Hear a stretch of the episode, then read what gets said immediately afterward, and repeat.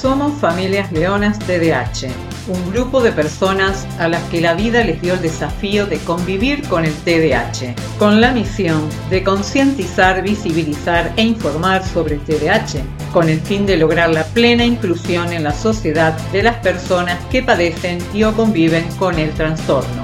Sabemos que el camino hasta aquí no fue fácil. En Familias Leonas siempre hay unos ojos para leerte una palabra para informarte y un corazón para entenderte. ¿Qué es el TDAH? Es el trastorno por déficit de atención con o sin hiperactividad. Es un trastorno del neurodesarrollo de carácter crónico causado por diferencias de la anatomía y la química cerebral. Quienes lo padecen tienen dificultades para socializar, manejar emociones, dificultades con la memoria funcional, actividades complejas como planificar, organizar, guiar, revisar, regular, etc. Carecen del sentido del tiempo.